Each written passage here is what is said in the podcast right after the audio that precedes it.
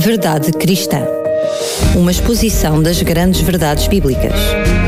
Verdade Cristã. Com o teólogo Paulo Lima.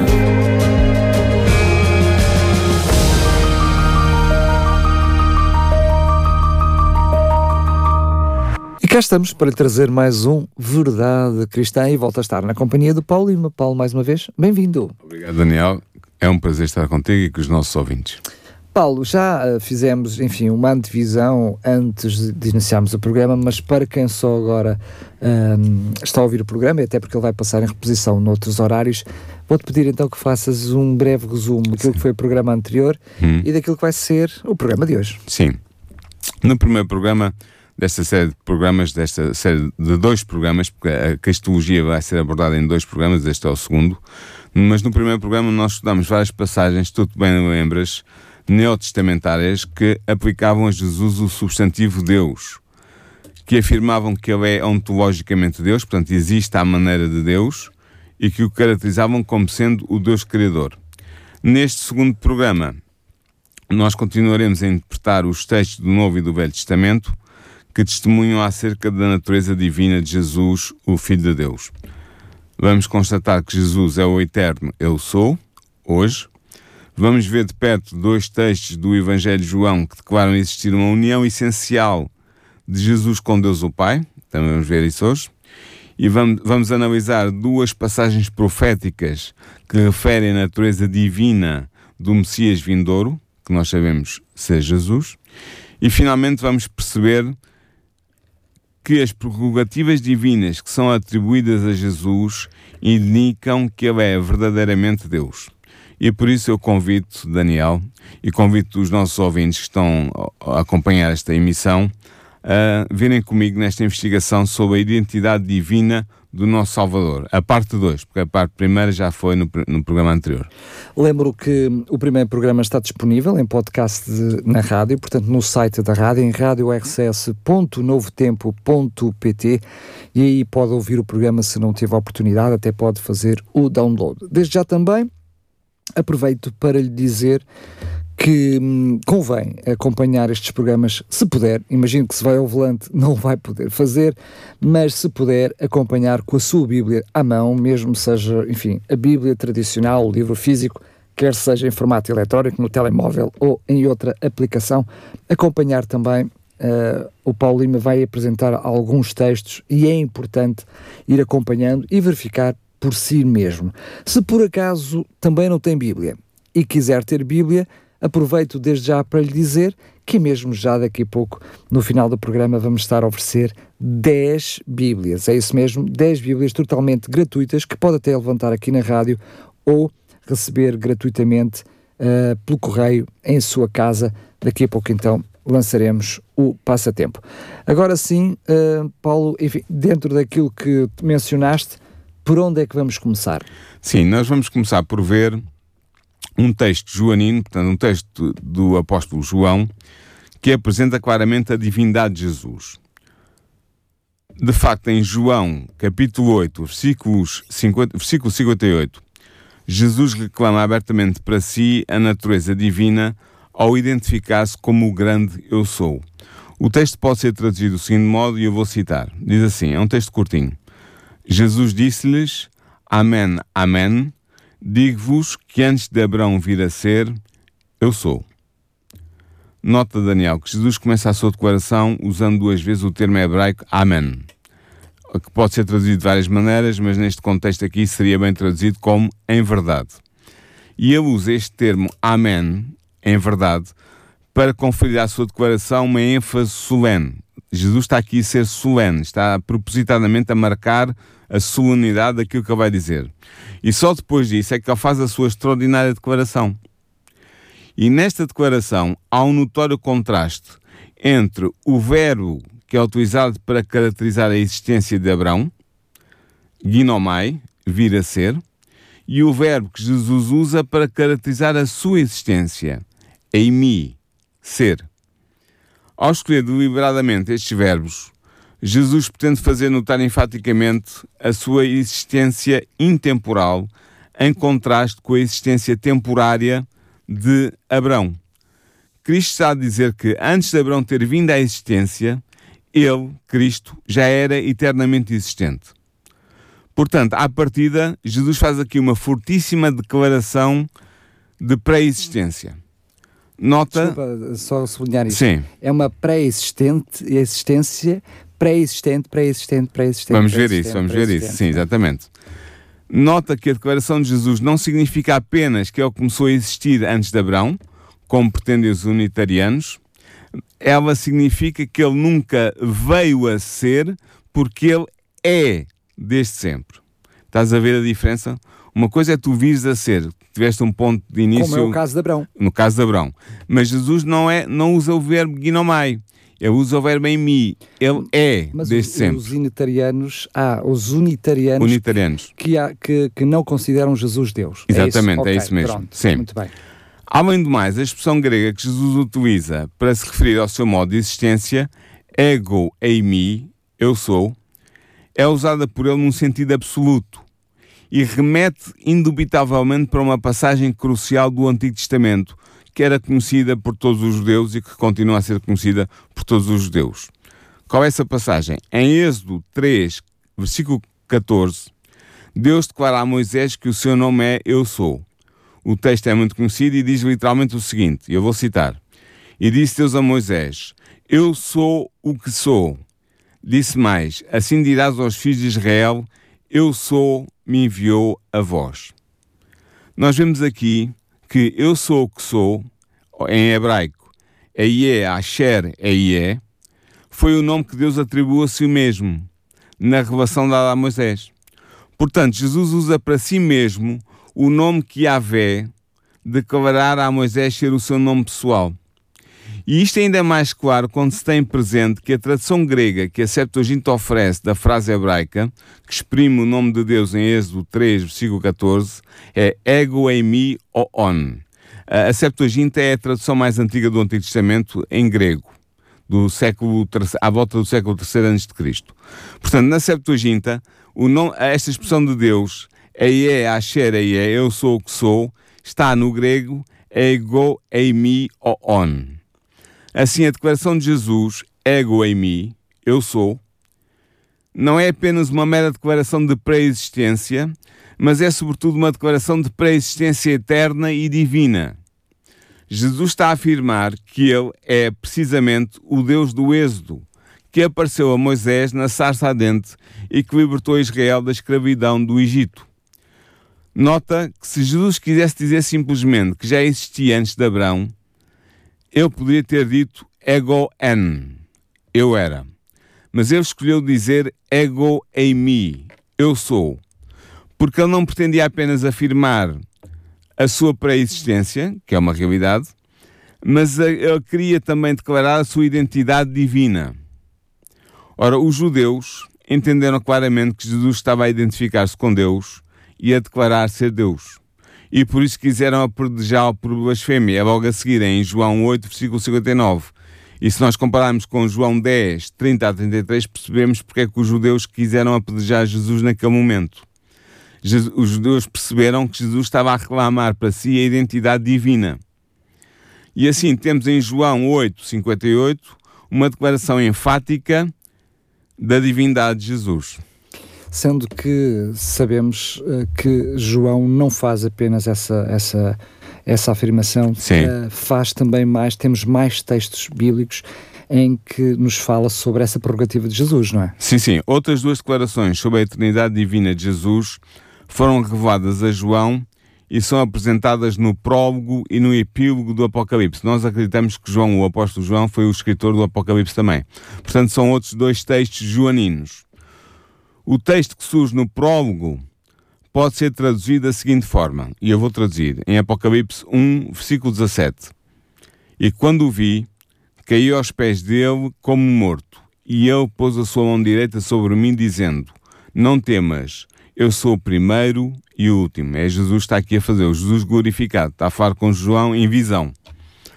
Nesta declaração, Jesus não está apenas a reclamar a existência eterna para si, o que já não seria pouco, dado que esse é o modo de ser próprio de Deus, ser eterno, Na verdade, ele está a citar o texto de Isaías 44, versículo 6. Assim, a declaração de Jesus deve ser lida à luz da seguinte declaração divina registada por Isaías, e eu vou citar o texto.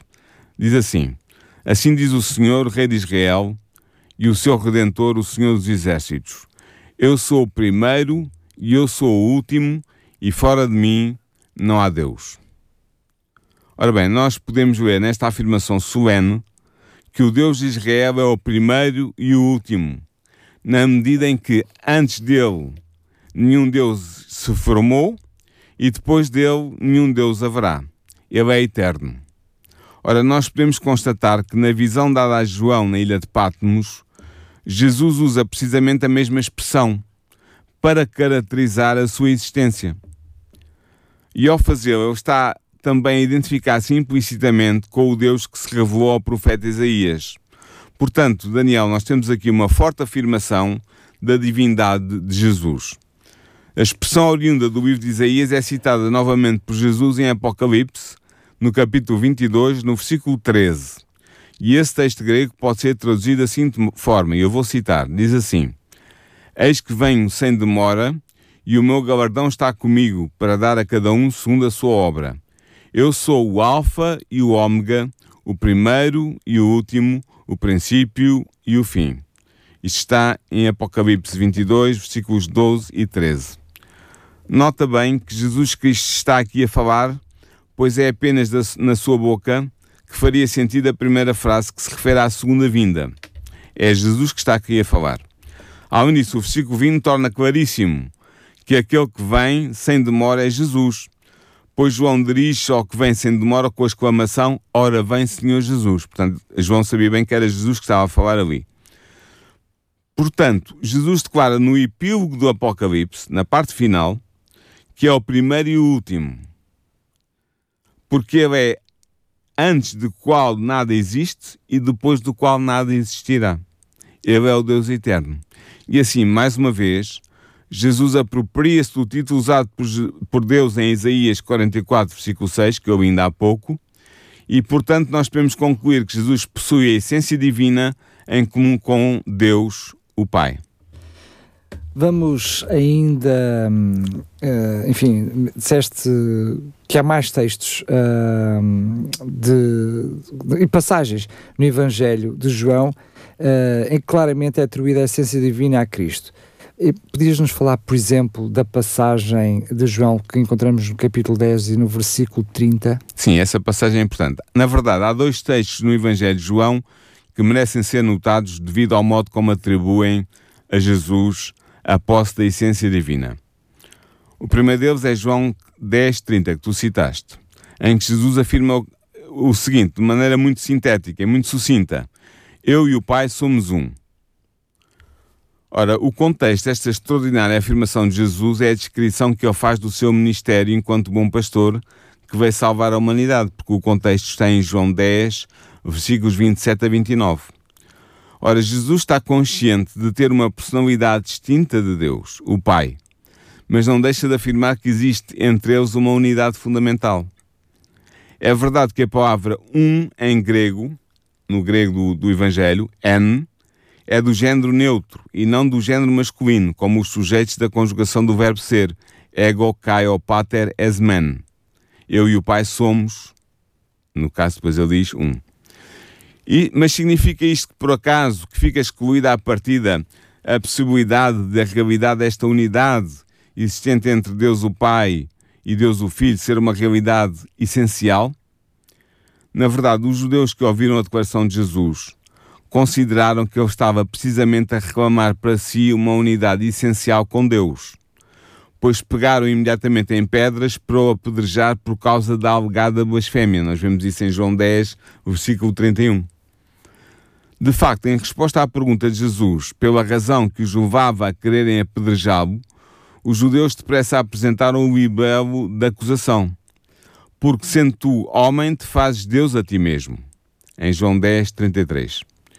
Se Jesus estivesse apenas a fazer referência a uma mera união moral, como o casamento, por exemplo, sim, a uma mera união espiritual com Deus, Por que razão teria a sua declaração provocado, provocado uma reação tão agressiva por parte dos seus interlocutores judeus? Eles queriam apedrejá-lo. Supostamente, uh, os próprios também deveriam ter uma relação uh, de unidade com o próprio Deus. Espiritualmente, é? falando. falando claro. Mas eles perceberam que não era disso que Jesus estava a falar. Correto, correto. Convém também notar que Cristo não repudia a acusação de que é alvo, isto é, de que se estava a fazer Deus.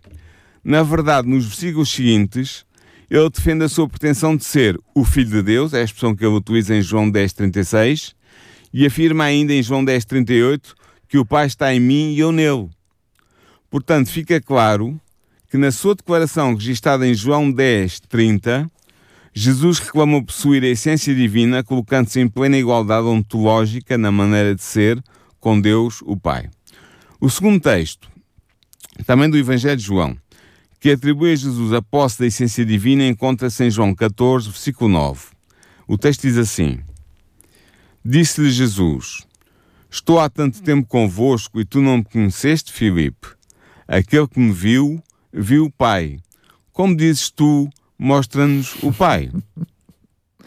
Esta é uma declaração forte, é forte, porque por meio destas palavras, Jesus está a declarar que Ele é a perfeita manifestação da essência de Deus, o Pai. Em si mesmo. Sim.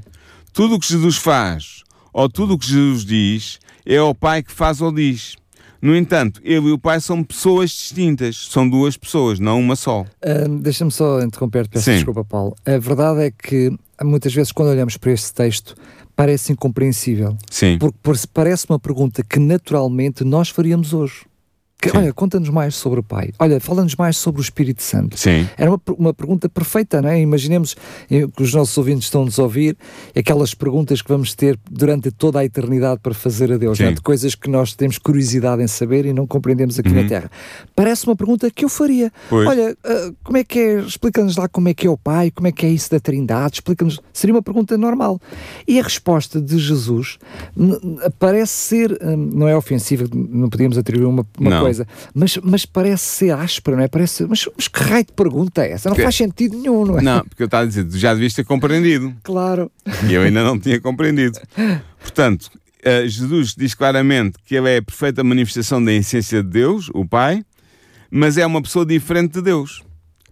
Uh, no entanto, logo que esta identidade que existe entre Jesus e Deus o Pai, uh, não sendo uma identidade de personalidade, só pode ser uma identidade de essência. Aliás, até não podia ser de outra forma, Sim. porque Jesus é filho de Maria, é carne e osso como nós. Portanto, Sim. logo, só, para, para haver uma unidade, só pode ser na essência. Na essência divina que ele possui. Exatamente. E, portanto, assim podemos concluir que Jesus estava a declarar a Filipe, que não tinha compreendido nada, que ele, Jesus, é tão Deus como o Pai, isto é, que ele possui a essência divina, além de ter a natureza humana. Sim, só que, enfim, nós dizemos com esta equidistância, com uma Bíblia inteira para estudar, ah. olhamos para nós hoje, não é? Porque ele estava a ver um ser humano à frente dele. Um, Vamos ainda ver uh, uh, algumas uh, profecias messiânicas que nós já vimos em programas anteriores. Né, vimos até algumas profecias para falar sobre, enfim, que, que, profetizavam o nascimento de Jesus. Sim. Mas algumas dessas profecias também já mencionavam a essência divina do próprio Jesus. É verdade. Há duas grandes passagens no Antigo Testamento que também nos indicam claramente a divindade de Jesus. Na realidade, nós, enquanto cristãos, acreditamos que Jesus cumpriu as profecias messiânicas do Antigo Testamento. E já vimos um, do, vários programas aqui, nesta, na verdade cristã, já vimos vários programas dedicados a essa questão das profecias messiânicas. Só relembrar que estão também em podcast, nomeadamente profecias de Isaías, temos no, quatro. No, quatro programas específicos para isso. E temos um programa só sobre as principais profecias messiânicas. Sim, vale a pena ver. Mas então, nós acreditamos que Jesus cumpriu as profecias messiânicas do Antigo Testamento. Portanto, ele é o, é o Messias profetizado. Ora, acontece que duas dessas profecias atribuem ao Messias que viria, isto é, Jesus, a posse da eterna essência divina. Vejamos a primeira profecia, Isaías 9, versículo 6. O texto diz o seguinte: é uma profecia muito conhecida. Porque o menino nos nasceu, um filho se nos deu, e o principado está sobre os seus ombros e o seu nome será Maravilhoso Conselheiro, Deus Forte, Pai da Eternidade, príncipe da paz. Ora bem, Daniel, nota que o Messias vindouro é designado como sendo Deus forte. Portanto, o Messias Jesus não é menos Deus do que o seu divino Pai. Para além desta passagem, o termo hebraico, o termo hebraico El, Deus, é aplicado ao Messias no Antigo Testamento apenas no Salmo 45, versículo 6. Em Isaías, o termo El, Deus, denota sempre a deidade num sentido absoluto. Nunca é usado de modo hiperbólico ou metafórico, é sempre no sentido próprio, de Deus. Sendo assim, é impossível deixar de atribuir a essência divina ao Messias que viria. Esta ideia é reforçada pelo epíteto seguinte. Ele é chamado também Pai da Eternidade. Aqui Isaías atribui ao Messias vindouro uma existência eterna, isto é, o tipo de existência que é próprio de Deus. Tal como Deus é eterno, o Messias que viria seria caracterizado pela existência eterna. Ele é Pai da eternidade e, portanto, isto acentuou o seu caráter de ente eterno, de ser eterno. Ele existe eternamente. A outra profecia que indica claramente a divindade do Messias vindouro encontra-se em Miqueias. Miqueias capítulo 5, versículo 2. E diz o seguinte, eu vou ler. E tu, Betlehem Efrata, posto que pequeno entre milhares de Judá, de ti me sairá o que será Senhor em Israel, e cujas saídas são desde os tempos antigos, desde os dias da eternidade. Ora, é imediatamente evidente aqui que o profeta não está só a referir-se ao Messias que viria, como está também a atribuir-lhe uma existência eterna. De facto, é dito que as saídas do Messias são desde os tempos antigos, desde os dias da eternidade. A palavra hebraica motzahot, saídas, vem da raiz hebraica yassar, que significa sair, e é provavelmente um plural de majestade. Dado que o Messias é apresentado nesta profecia como rei, o termo motzahot é-lhe aplicado para designar as suas diligências no cumprimento das respectivas prerrogativas reais. Pois bem, estas saídas do Messias verificam-se desde os dias da eternidade. Esta última expressão apresenta a declaração mais enfática de duração infinita de que é capaz a língua hebraica. Ele está, nomeadamente, a usar o termo olam, eternidade. Assim, não só é atribuído ao Messias a pré-existência anterior ao seu nascimento enquanto homem, em Belém, como se declara também que essa pré-existência é o modo próprio da existência de Deus. Logo, Miqueias, o profeta, na sua profecia messiânica, está a atribuir ao Messias vindouro, isto é, Jesus, a essência divina. Ora, Paulo, eu tenho uma, uma questão que queria ver contigo, acho que seria bastante importante nós vermos aqui ao longo do programa, que tem a ver a percepção de Jesus sobre si mesmo e a, e a divindade de Jesus sobre si e a forma como ele aceitou ou não uh, mesmo essa, essa questão de ser chamado de Deus ou ser visto como Deus. Lembramos-nos, por exemplo, que os anjos, por exemplo, não permitiam certo tipo de adoração, mas antes de ir aí, uh, eu queria te perguntar se tens mais alguns argumentos que ainda queres uh, apresentar no programa de hoje. Não, eu agora queria falar sobre as prerrogativas divinas de Jesus. Ok. Posso avançar? Força, força, força. Então é assim. A identidade divina de Jesus não transparece apenas nos termos que são usados para o caracterizar. É frequente os evangelhos atribuírem a Jesus uma autoridade que pertence apenas a Deus. Esta autoridade está patente quando Jesus perdoa pecados e recebe adoração. De facto, no episódio da cura do paralítico, que foi levado a Jesus numa cama pelos amigos, está em Mateus 9, 1 a 8, em Marcos 2, 1 a 12 e em Lucas 5, 17 a 26, neste episódio muito interessante, nós constatamos que Cristo tem autoridade divina para perdoar pecados. O texto de Lucas diz o seguinte, eu vou citar, diz assim, E vendo a fé deles, disse, está a falar de Jesus, Homem, os teus pecados estão perdoados. E os escribas e fariseus começaram a discutir, dizendo, Quem é este que diz blasfémias? Quem tem o poder de perdoar pecados senão somente Deus?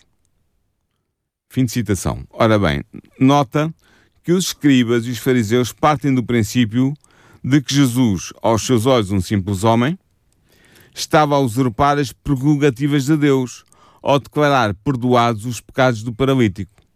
é verdade que eles tinham razão quando afirmavam que apenas Deus tem o poder de perdoar pecados.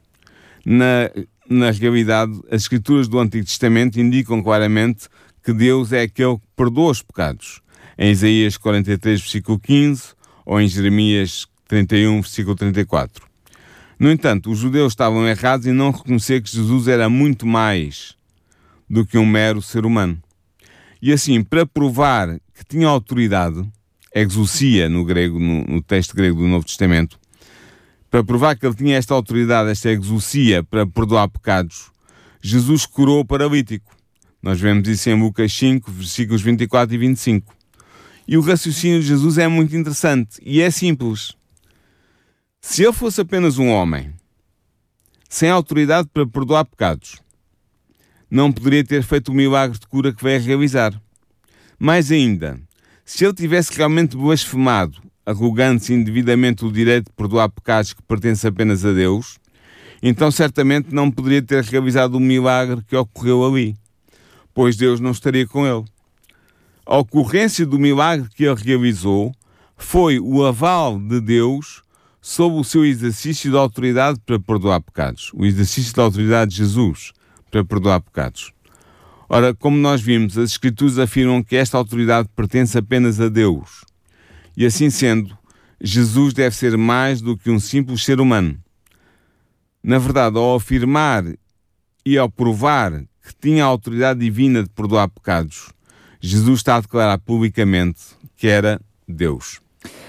Muito bem, então uh, queria, enfim, que pudesses falar um pouquinho agora sobre a aceitação, portanto, por parte de Jesus uh, em vários episódios na Bíblia. Sim. Eu chamaria dessa adoração que apenas é uh, devida ao próprio Deus, não é? Exatamente. Esse é um aspecto importante, porque Jesus também demonstrou ser Deus ao aceitar ser objeto de adoração por parte daqueles que o reconheceram como Messias. Nem os próprios anjos aceitavam tal. Exatamente, não. Eu, já, eu já vou entrar por aí. Ora bem, a Bíblia é clara quanto ao facto de que apenas Deus tem direito a ser adorado. Podia citar aqui muitos textos, mas vou citar só um. Vou indicar. Êxodo 20, versículos 3 a 5, um dos mandamentos, dos 10 mandamentos. O próprio Jesus defendeu este direito exclusivo de Deus à adoração quando enfrentou a tentação de Satanás no deserto. Quando o diabo se propôs ele mesmo como objeto de adoração, Jesus respondeu: Vai-te, Satanás, porque está escrito: Adorarás o Senhor teu Deus e só a ele servirás. Isto é a citação de Lucas 4, versículo 8. No entanto, Jesus aceitou ser adorado pelos seus seguidores. Na realidade, os discípulos adoraram o Mestre depois de ele ter caminhado sobre as águas, como diz Mateus 14, 33. As discípulas adoraram-no após a sua ressurreição, como nos diz Mateus 28, 9, e eu poderia dar outros exemplos de adoração prestada a Jesus.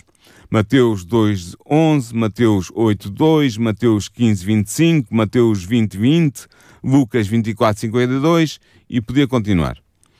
Em todos estes casos de adoração, os evangelistas usaram o verbo grego muito importante, proskuneo, que quer dizer prostrar-se em adoração ou então adorar. Esse é o verbo que eles utilizam para designar o ato que é realizado diante de Jesus. Este é o mesmo verbo grego que é usado na Septuaginta, que, como eu já disse, é a tradução mais antiga do Antigo Testamento, em grego. É usado este termo, proskuneo, em Êxodo 20, versículo 5, nos Dez Mandamentos, para caracterizar a adoração que não deve ser prestada a outros deuses, pois deve ser exclusivamente prestada a Deus. Ora, se Jesus fosse apenas um anjo proeminente, um anjo muito importante, ou o primeiro dos anjos criados por Deus, como querem fazer crer os defensores do arianismo, daqueles que negam a divindade de Jesus, então ele certamente não teria aceito a adoração de que foi objeto. De facto, quando João se prostrou aos pés do anjo que o acompanhava nas suas visões, o anjo recusou a adoração, dizendo-lhe o seguinte: Olha, não faças tal. Sou teu conservo e dos teus irmãos que têm o testemunho de Jesus. Adora a Deus. Está em Apocalipse 19, 10 e depois vai haver um episódio muito semelhante mais à frente em Apocalipse 22, 9. Por outro lado, o autor de Hebreus cita uma passagem do Antigo Testamento em grego em Deuteronômio 32, versículo 43, na versão da Septuaginta, da, da versão dos 70, para provar que até os anjos prestam adoração a Jesus Cristo. Essa citação está em Hebreus capítulo 1, versículo 6. E assim nós podemos concluir que as Escrituras revelam que Jesus é objeto de adoração por parte de seres humanos e de anjos e que ele sempre aceitou a adoração que lhe era prestada. No entanto, ele censurou Satanás por este desejar ser adorado, na medida em que a adoração legítima deve ser prestada unicamente a Deus. Ora, perante isto, o que é que nós podemos concluir? Concluímos que, ao aceitar ser um legítimo objeto de adoração, Jesus revelou ser Deus. Vamos uh, só um pormenor bastante interessante. Antes, antes mesmo do início do ministério, ou se quisermos já no ministério, porque foi após dar início nas tentações do deserto que estavas a mencionar, Sim. a primeira pessoa a reconhecer a divindade de Jesus é o próprio Satanás nas tentações que lhe faz. As próprias tentações são elas obje objeto de si mesmo. Ele, Satanás não nos podia tentar a nós nas mesmas coisas, não é? Sim, nós é. não podíamos transformar nada. E ele começa por lhe perguntar se tu és o filho de Deus. Então faz isto, né? Pois. Portanto, o próprio Satanás é o primeiro a reconhecer as Sim. prerrogativas de Deus em, em Jesus. Em Jesus. Ahm, conclusões que tu possas Sim. que queiras acrescentar. Ora, vamos concluir então.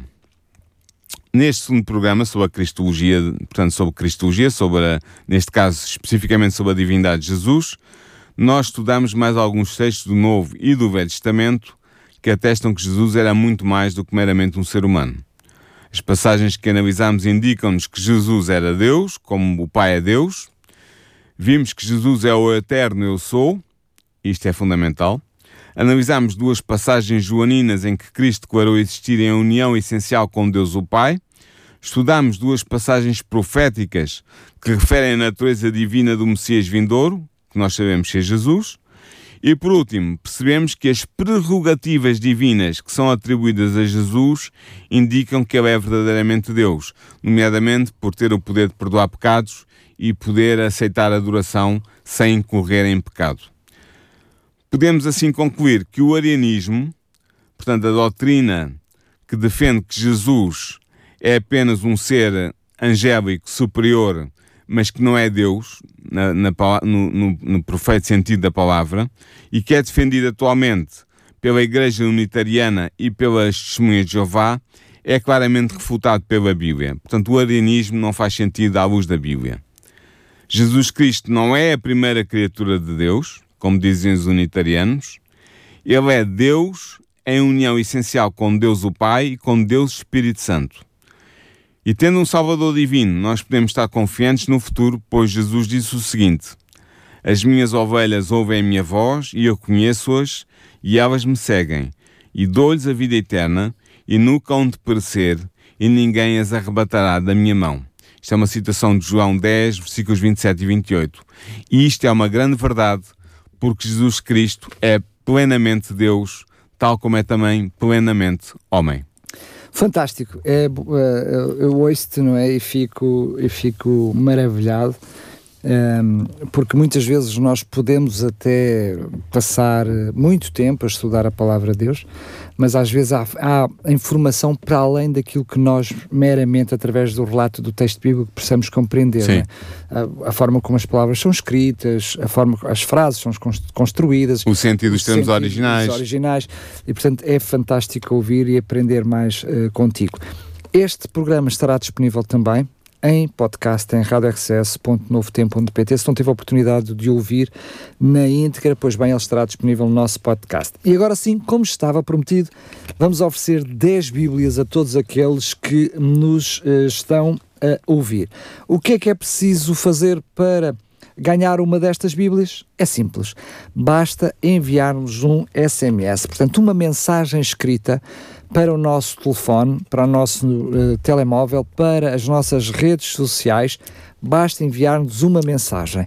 E estas 10 Bíblias são, ah, portanto, oferecidas aos 10 primeiros contactos. Vou aproveitar para dizer o que é que tem que escrever na mensagem. O seu nome, basta José Manuel Joaquim das Iscas, ou seja, um único nome, não basta, não é preciso pôr o nome todo.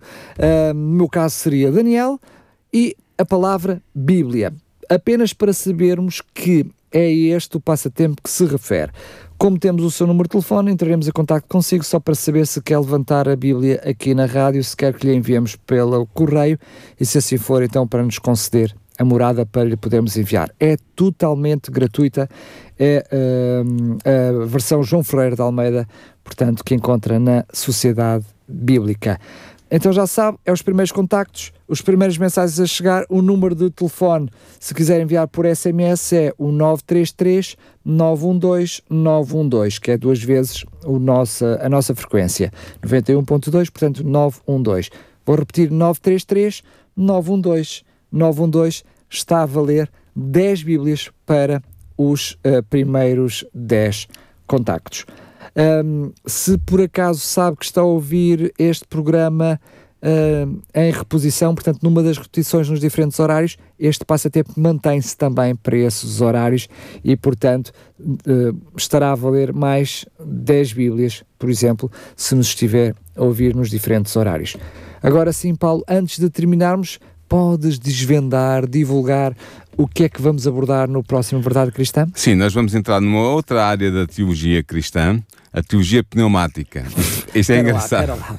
Vamos encher pneus, Paulo. Não, não vamos. Então. Uh, pneumática porque vem de pneuma, que quer dizer em grego espírito, o Espírito Santo. Muito bem. Então vamos estudar a doutrina do Espírito Santo. O que é que a Bíblia tem-nos a dizer, nomeadamente sobre a tão discutida personalidade do Espírito Santo? Que o Espírito Santo é divino, toda a gente concorda. Mas será uma pessoa e há razões bíblicas pró e contra esta tese de, de, que o Espírito Santo é uma pessoa, será ou não? Vamos ver para a semana. Eu quero uh, fazer uma saudação especial Força. a todos os nossos ouvintes, mas em especial, e passa a redundância, para os cristãos que são membros da Igreja Maná e que possam estar a ouvir este, este programa. Portanto, para eles, uma saudação especial. Aqui está estendo também o meu grande abraço para uh, todos eles. Agora sim, Paulo, mais uma vez quero te agradecer, foi um prazer estar contigo. Voltamos nos encontrar na próxima semana. Até para a semana, Daniel. Verdade Cristã. Uma exposição das grandes verdades bíblicas. Verdade Cristã. Com o teólogo Paulo Lima.